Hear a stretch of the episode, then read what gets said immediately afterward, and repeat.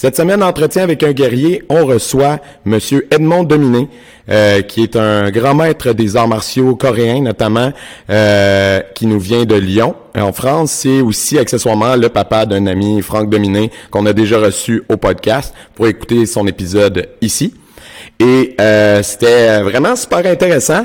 C'est un épisode où on est allé découvrir des, des, styles et des grands maîtres dont on n'avait jamais discuté à date euh, sur le podcast. Donc, euh, encore une fois, je pense que les auditeurs comme nous vont pouvoir apprendre euh, des choses, enfin, espérons-le. Tous ceux qui nous supportent déjà, les Patreons, merci beaucoup. ceux qui aimeraient ça nous supporter, comme je vous dis tout le temps, il y a les manières gratuites qui sont de partager, liker et de commenter ce qu'on qu'on fait sur YouTube, Facebook, Instagram, peu importe c'est où. On partage, s'il vous plaît.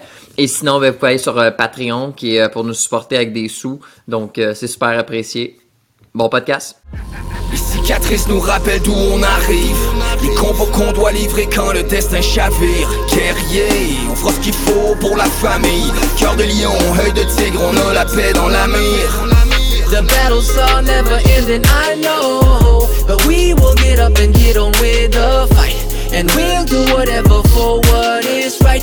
Just put your trust in us, in us. Donc, bienvenue à Entretien avec un guerrier. Cette semaine, on reçoit euh, Edmond Dominé, qui euh, est un grand pratiquant français des arts martiaux coréens et qui se trouve aussi à être euh, le papa d'un invité qu'on a eu et qui est euh, maintenant, j'ose l'appeler un ami, qui est Franck Dominé, avec qui on a collaboré à plusieurs occasions déjà. Il nous a invités sur son podcast, puis on l'a reçu sur le note.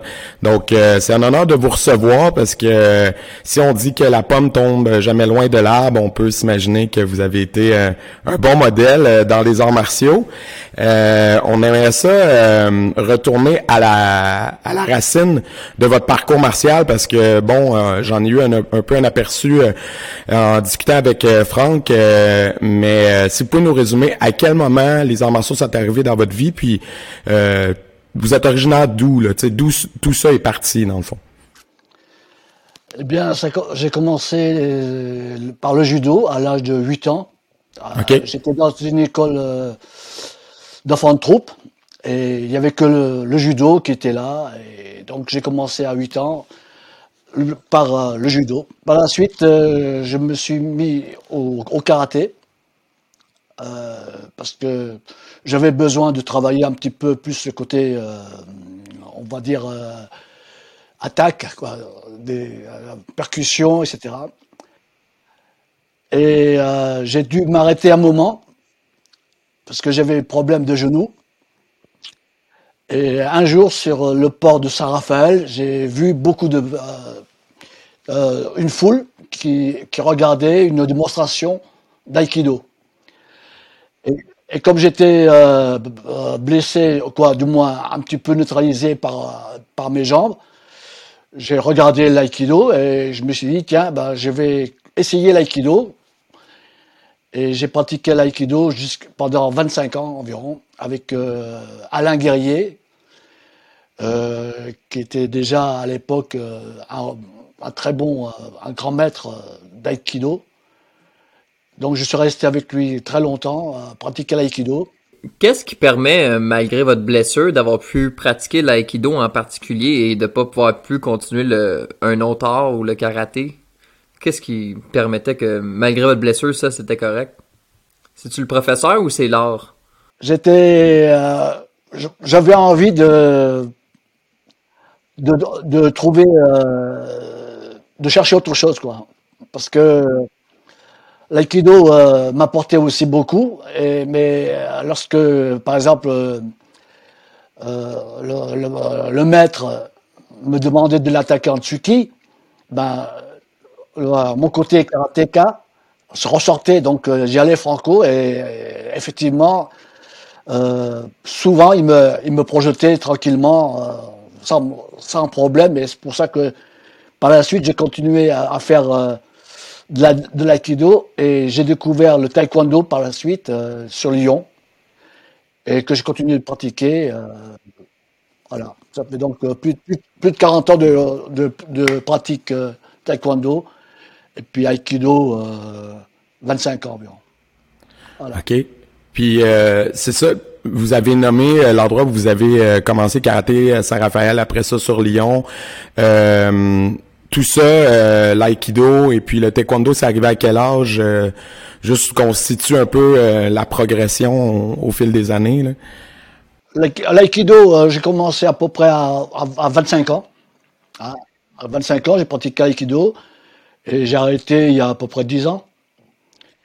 Et euh, le, taekwondo, par contre, euh, j'avais 33 ans lorsque j'ai commencé, avec un, maître coréen, euh, maître Lee Yonson, qui est pour moi le top au point de vue maître, comparé, à certains qui, sont en France, mais bon, j'ai pratiqué uniquement avec lui, personnellement, et toujours en parallèle avec l'aïkido et le taekwondo.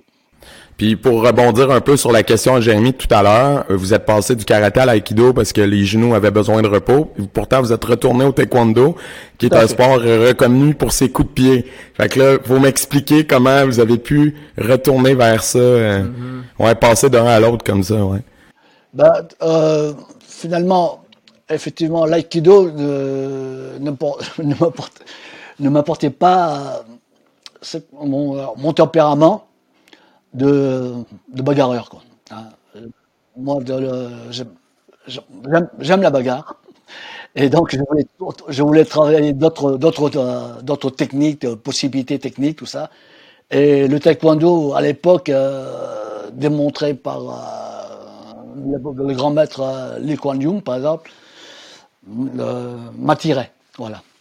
Donc euh, tous ces coups de pied sautés, des trucs comme ça, c'était très très intéressant pour moi, même si j'avais un handicap par rapport au genou. Ok, donc ça c'est toujours resté malgré que vous étiez dans ce style qui est. Vous avez réussi à ouais, à gérer la, la blessure malgré tout, c'est bien. Est-ce que est-ce que vous aviez des trucs? C'était comment comment vous arriviez à prendre soin de la jambe tout en la sursollicitant en faisant plein de coups de pied sautés? Ben euh, je pense pas. Hein, je... je travaillais en, fonction. Si, si effectivement j'avais j'avais mal, ben c'était pas. Hein, J'acceptais la douleur. Voilà. Euh, j'avais un but, c'est de progresser. C'est là qu'on reconnaît un guerrier. Puis, est-ce que est-ce que l'enseignement est arrivé euh, tôt dans votre parcours? Est-ce que vous avez enseigné aussi dans l'aïkido ou seulement dans les arts martiaux coréens? Comment c'est arrivé ça? J'ai commencé à j'ai passé mon diplôme d'état d'aïkido et en taekwondo aussi, j'ai été un des premiers à passer un diplôme d'état de, de taekwondo. Voilà. Donc euh, l'enseignement aussi m'attirait là-dessus. Euh, donc euh, je continue justement sur, sur ce point-là parce que tout en m'entraînant, euh, en étant attiré par d'autres disciplines martiales. Mais ça, c'est, quelque chose qui, tantôt, ça a attiré mon oreille. Vous avez fait pendant 25 ans de l'aïkido et là, vous en faites plus. Comment c'est d'arrêter un style? Moi, j'en, j'en ai fait qu'un dans ma, dans ma courte période, puis j'imagine mal arrêter comment c'est ne, ne, plus faire un style? Est-ce qu'on y pense encore? Est-ce que vous le pratiquez? Ou vous faites juste comme l'avoir en dedans de vous? Comment c'est? Bon, l'aïkido m'a permis de travailler un peu plus les, les déplacements. Et donc, ça allait bien avec le taekwondo, parce que taekwondo, on se, on se déplace beaucoup. Et euh, le fait aussi que comprendre un petit peu euh, la création du vide, etc., travailler comme ceci, ça m'a apporté beaucoup. Et par la suite, je me suis, mis à l'apkido. L'apkido, l'art martial coréen, qui ressemblait à l'aïkido, que je pratiquais. Et euh, il y avait des coups de pied donc en taekwondo, ce qui m'a attiré pour faire du, du par la suite. Puis c'est quoi qui distingue le hapkido de son cousin japonais, on va dire, le aikido? Qu'est-ce qui fait la distinction entre les deux? Dans l'hapkido, je trouve que c'est plus plus réaliste. Voilà. Hein, ils, sont, ils, sont, plus basés sur le, on va dire l'efficacité quoi. Alors que alors que l'aïkido euh, pratiqué par la suite que j'ai vu pratiquer dans la région lyonnaise, euh, dans certains clubs, euh, ça, n'avait plus rien à voir avec l'aïkido martial que euh, Alain Guerrier m'avait enseigné. Ben, c'était ma question que j'avais en tête depuis que vous avez parlé d'aïkido. En fait, c'était quelle branche d'aïkido vous pratiquez? Parce qu'on a reçu quelques pratiquants. On a eu euh, Yosekan, euh, quelqu'un de Yosekan Budo, qui eux ont une application un peu plus martiale de l'aïkido, mais qui nous a parlé euh, du fait justement que euh, le Yosekan, c'est comme comme continuer à part parce que la branche principale de l'aïkido est devenue plus il y avait un côté spirituel, un côté philosophique, puis un peu moins pratico-pratique. Euh, donc, vous, c'était quoi le style? Euh, nous, on était plutôt basé sur le style euh, avec euh, Amura. Donc, un style un peu plus, un peu plus technique, un peu plus et pas pas trop pas trop spirituel. Vous voyez, il y, en a qui ont, changé un petit peu ce côté-là où effectivement, lorsqu'ils ils attaquaient Shomen un tranchant de la main, euh, il n'attaquait pas. C'était donc c'est ça que j'ai laissé tomber un petit peu ce côté-là. Moi, ce qu'il me fallait, c'est le côté, euh, euh, on va dire pragmatique, voilà, l'efficacité de la technique et tout ça. Donc c'est pour ça que j'ai pris le Hapkido par la suite, qui était qui était un bon mélange de taekwondo pour les coups de pied et puis de techniques pour l'aïkido. La, Puis là, aujourd'hui, vous continuez d'enseigner en parallèle autant l'aïkido que le taekwondo. Vous êtes concentré plus sur les arts martiaux coréens? Tout à fait. Je suis concentré là-dessus. Donc, je continue d'enseigner l'aïkido. Et euh, j'ai eu la chance euh, d'aller en Corée pour, pour découvrir le Hankido. Et le Hankido, c'est vraiment l'aïkido euh, coréen. Et je retrouve un petit peu le, sens des déplacements, dans cercle, tout ça. Mais euh, je, là aussi, je, je me bute un petit peu. Et euh, la façon dont j'enseigne le Hapkido, je prends du, du le travail circulaire, mais je le, je le fais un peu plus, euh, le cercle, je travaille un peu plus en direct. Donc, donc, chaque style influence l'autre. Et par la suite, euh, bon, j'ai eu euh, aussi euh, la curiosité d'aller dans des, dans des disciplines du sud-est asiatique, où ça fait environ 11 ans que je pratique le Silat Beladiri, Soufian Beladiri de Molmorni, et, et ainsi que le Stroven Combat System de Franz Stroven. Et, tous les deux, ils m'ont apporté, mais vraiment un, un, changement de ma vision euh, de l'approche martiale. C'est-à-dire que il m'a fallu du temps pour, pour mettre en compte. Et ça, c'était avec. Euh, ça, c'était dans les 11 dernières années, donc environ vers 2010, j'imagine. Et ça, c'est des systèmes basés sur l'autodéfense? Euh, le, le SILAT, quoi. Ah, on appelle ok, Penchak Silat. Donc, euh, moi, le monnaie, par exemple, avec le Silat Soufian Beladiri, euh, m'apporte beaucoup sur les placements de corps. Ok. Et euh, m'a fait comprendre beaucoup de sens là-dessus. Et euh, ainsi que Stroven Combat System de Franz Stroven, oui. qui a créé le Doche Pares.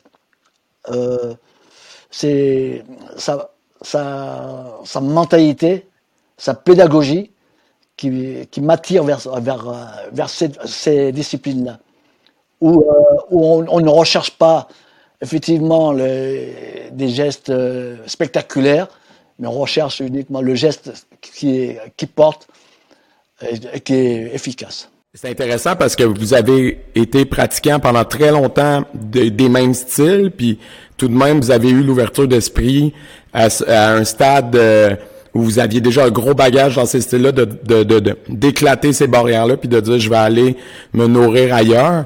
Euh, en ayant fait ça, est-ce que ça a changé aussi la perspective que vous aviez sur votre style d'origine, c'est-à-dire euh, d'être capable de, d'autocritique ou de, de faire comment, de, de travailler les points faibles que peut-être vous aviez déjà conscience, d'aller se nourrir ailleurs. Comment vous avez euh, vécu ça, de, d'aller vous, vous, confronter à d'autres visions dans le fond? Oui, effectivement, ça, ça, ça me remet beaucoup en question. Et bon, c'est on va dire que je, je ne renie pas ce, tout, tout, ce que j'ai appris par le judo, l'aïkido, euh, le taekwondo. Mais euh, j'ai une, autre vision maintenant hein, de, la, de la pratique martiale. Voilà. Je, je n'apporte plus autant de... Avant, j'étais ébloui par les, les valeurs euh, martiales, tout ça, les techniques et tout ça, spectaculaire. Et le fait de découvrir les arts martiaux donc, euh, du sud asiatique, euh, ça, me fait prendre conscience comme quoi on va dire que j'ai plus ou moins perdu du temps. Parce que si à l'époque où, j'ai commencé euh, les arts martiaux, il y avait eu ça en France, hein, je pense que j'aurais continué là-dedans. Voilà. Vous avez vécu ça comment, l'évolution des arts martiaux tout au long de votre carrière puis de votre vie? Euh, 40 ans, ça veut dire on remonte à loin. Euh, on dit souvent, dans les années 80, c'était dur. Là, euh, comparé à aujourd'hui, comment vous voyez ça? Est-ce que vous avez l'impression, c'est une question cliché, mais que tout le monde a un peu sa perspective différente quand même. Là? Vous avez vécu ça comment, cette évolution-là? Est-ce que vous avez l'impression que quand même c'est une évolution positive ou qu'il y a quelque chose qui s'est perdu en cours de route? On vit dans, dans une société qui est très très, euh, on va dire, euh, brutal. Hein, euh, et donc les arts martiaux doivent, l'esprit des arts martiaux doit évoluer dans ce sens-là où effectivement toute cette codification, tout, on va dire tout ce cinéma hein, que l'on prête aux, aux, arts martiaux devrait être plutôt mis de côté et que l'on voit seulement que s'adapter, si vous voulez, à la, vie actuelle où euh, la, recherche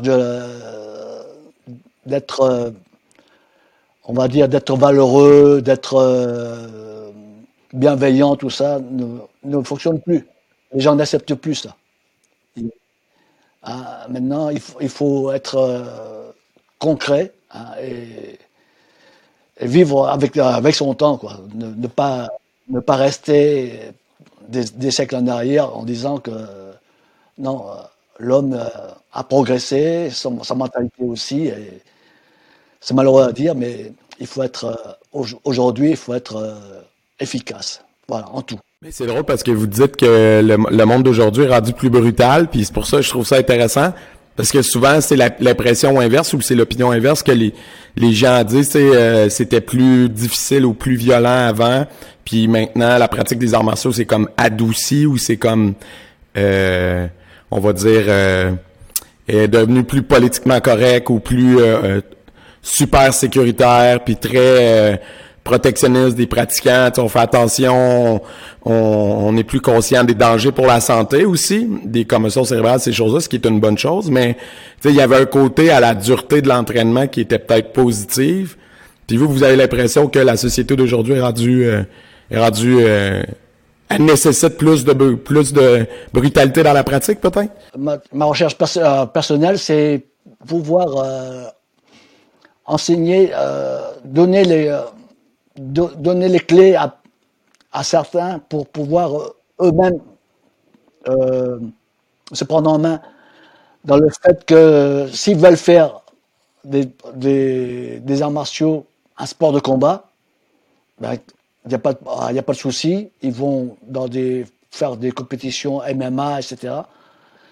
Et euh, s'ils veulent seulement uniquement apprendre et savoir se préserver physiquement en cas d'agression, tout ça, euh, il faut qu'il euh, reste euh, avec l'esprit comme quoi les gestes, les techniques que l'on fait doivent être valables spécifiquement, c'est-à-dire que on, peut aussi bien sur une, agression utiliser tous les systèmes de défense, d'autodéfense que l'on possède par exemple, les pics dans les yeux, euh, des trucs comme ça, que l'on ne retrouve pas dans les, dans les sports de combat, comme, euh, parce qu'ils ont le règlement. Voilà. Puis justement, ça amène euh, ma prochaine question. Ben, vous avez pratiqué des, des styles qui sont, ben, tu sais, le taekwondo aujourd'hui a, a, une, je je sais pas si on peut dire une réputation, mais une image un peu plus sportive. Puis en même temps, en parallèle, vous avez pratiqué des styles qui sont plus concrets, plus appliqués, plus autodéfense. Est-ce que vous pensez que euh, c'est euh, que antinomique, que tu s'oppose à l'autre ou que les deux peuvent se nourrir en quelque sorte. Le, taekwondo actuellement, je le trouve un peu plus, euh, on va dire, artistique. Voilà. Et puis, effectivement, les jeunes, maintenant, ils ont une, une, souplesse extraordinaire. Et, par contre, nous, les vieux, on pratique le taekwondo, mais d'une manière un peu plus... Pourquoi? Parce que physiquement, on est un peu... On, est limité. Et notre, notre, notre, travail que l'on a fait, que les maîtres nous ont fait travailler, c'était le côté traditionnel où la recherche du coup de pied spectaculaire n'était pas recherchée, mais plutôt euh, le coup de pied efficace. Euh. donc euh, c'est pour ça que le taekwondo que, j'enseigne, je l'enseigne, mais sans vraiment avec autant de autant de, autant de, de raison, autant de, de passion qu'avant. Voilà. Ouais, de travailler les deux comme vous le faites, euh, c'est c'est puis comme on le fait, je pense que c'est de, c'est complémentaire.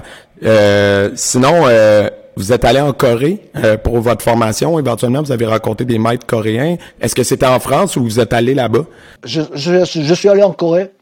Ça fait 16, 16 fois que je vais en Corée. Donc, de retrouver toujours le donc celui qui m'a formé en, en par exemple, le grand maître euh, Myon Jainam et par la suite, euh, c'est son fils qui a repris derrière. Mais je vais, vais toujours, euh, pratiquement tous les ans, euh, au moins aux sources. Même si, je, même si ce que j'enseigne ne ressemble plus vraiment à ce que eux enseignent. Puis c'est quoi la différence entre la façon que eux le font et que vous, vous le faites? C'est quoi leur spécificité aux Coréens, vous diriez? Moi, on va dire que eux travaillent beaucoup le cercle, mais le grand cercle. Moi, je, je travaille le, cercle euh, un peu plus serré, on va dire un peu plus raccourci, pour, voilà, pour avoir le même résultat. Quoi. Mm-hmm. Et puis, Vous allez chercher une optique plus euh, close combat, plus combat rapproché. voilà. OK, super. Puis ça a été quoi euh, votre première impression quand vous êtes allé en Corée? parce que ça, ça doit être quand même un... C'est une société différente, une culture différente. C'est quoi l'impact ou les impressions que vous aviez, le choc culturel, on va dire? En tout cas, euh, c'est vrai que j'étais surpris par la gentillesse. La gentillesse des, euh, et puis, puis l'accueil du grand maître. Vraiment, j'étais parti, moi, avec quelques élèves, d'abord pour, pour aller, pour aller chercher du taekwondo, chercher un club de taekwondo. Et on a été bloqué à l'hôtel et j'avais sur moi une, un livre du maître, du grand maître Myon Janam, et je l'ai contacté par l'intermédiaire de l'hôtel, et ils sont venus me chercher avec mes élèves. Et c'est comme ça qu'on, a commencé justement à, rencontrer le grand maître, et par la suite à le suivre euh, comme, vraiment euh, euh, un père. Franchement, c'est un, homme vraiment, vraiment extraordinaire. Au point de vue gentillesse et au point de vue aussi euh, puissance, qui dégageait sur le travail des techniques, des trucs comme ça. C'était, c'est vraiment bon souvenir de lui que j'ai. Et c'est ce qui m'a poussé à continuer, même si euh, j'ai un peu de recul par rapport à ce que maintenant il pratique. Mais j'y vais parce que par par, respect pour euh, sa mémoire et puis aussi pour euh, mes élèves aussi. Pour maintenir le lien, peut-être, c'est ça que vous aviez, oui, je comprends. Puis vous avez parlé euh, qui était un peu comme une figure paternelle. ça nous amène sur le terrain de vous en tant que figure paternelle. C'est quoi le, secret pour réussir à transmettre sa passion à son fils et puis qui suivent nos traces? Parce que euh, c'est c'est pas toujours évident pour tout le monde de de, euh, on va dire de de, de transmettre ça puis d'avoir une relation euh, professeur élève avec son propre enfant. Oh, j'ai pas de secret. Hein. Je, non, mais mes, euh, mes enfants m'ont toujours vu euh, passionné, passionné par, par l'art martial. Et euh, le fait que je les ai emmenés aux entraînements que je faisais, ça les a poussés à, continuer. Même si à un moment ils ont, ils ont arrêté, mais maintenant eh ben, ils con- ils continuent sur, cette trace-là, cette voie-là. Donc le, le secret, c'est écoute, euh, ce, que, ce, que, tu veux faire, fais-le, mais fais-le bien. Et voilà, si tu es passionné par les arts martiaux, vas-y. Vous, vous les avez simplement exposés à la chose, puis quand la passion était moins là, vous les, vous les avez laissés prendre le pas de recul et revenir d'eux-mêmes, j'imagine. Tout à fait. Ah, pas de secret pour C'est moi. pas ça. Puis aujourd'hui, euh, comment vous envisagez euh, l'avenir des arts martiaux? Là, on est encore en temps de pandémie. Euh, ben, on fait nos podcasts de façon virtuelle et plusieurs d'entre nous enseignent aussi un peu euh, euh, à différents niveaux euh, de façon virtuelle. Vous voyez ça comment, l'usage de la technologie euh, dans l'enseignement des arts martiaux? Est-ce que vous pensez que c'est que ça peut être un bon complément ou que c'est juste euh, un pansement sur une blessure, disons? Ouais, ben, c'est, je, je ne suis pas vraiment euh, branché sur les, sur les entraînements par, euh, par Zoom, etc. Là. Non. Et euh, j'ai la chance que, d'avoir un de mes élèves qui est, qui qui est ami, quoi. Tous, mes élèves, ce, sont mes amis. Et bon, on, on va s'entraîner quelque part, euh, clandestinement. Et on, on essaie de maintenir un petit peu ce lien aussi euh, de, de valeur euh, technique et aussi, euh, on va dire, ce, ce côté amical, familial que l'on recherche.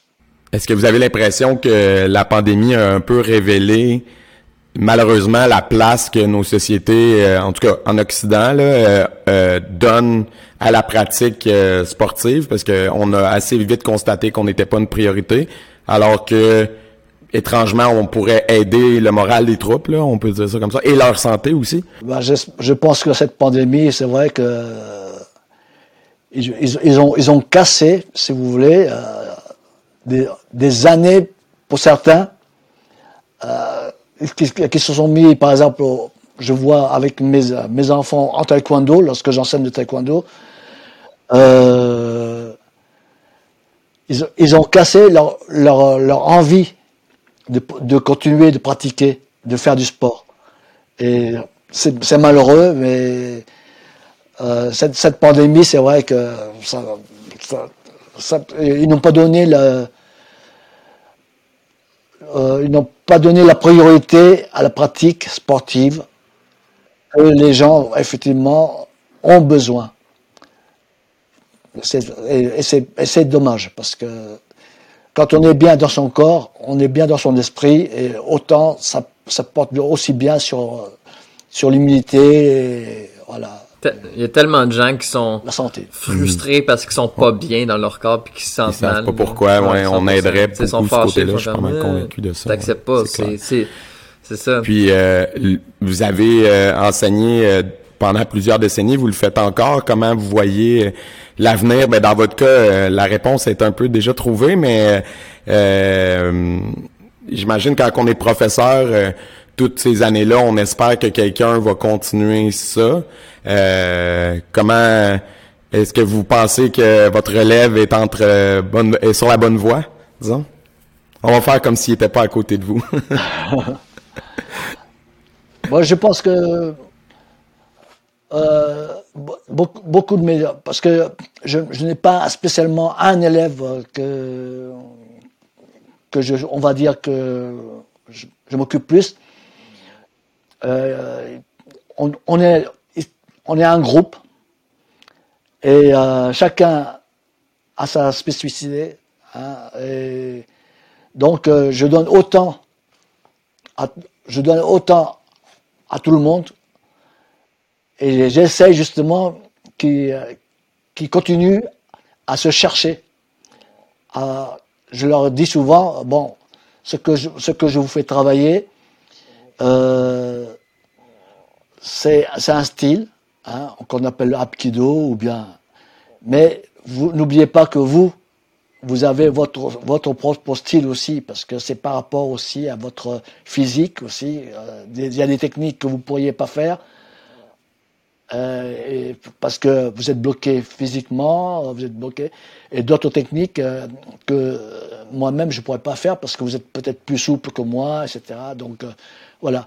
Donc je les pousse à, se chercher eux, eux-mêmes, leur capacité. Et s'ils veulent continuer, ben, c'est ce sera très bien pour eux parce que ça leur apportera autant que comme pour moi. J'aime bien voir mes, élèves évoluer, j'aime bien voir mes élèves devenir mes amis et c'est ce, ce côté-là que je recherche pour eux.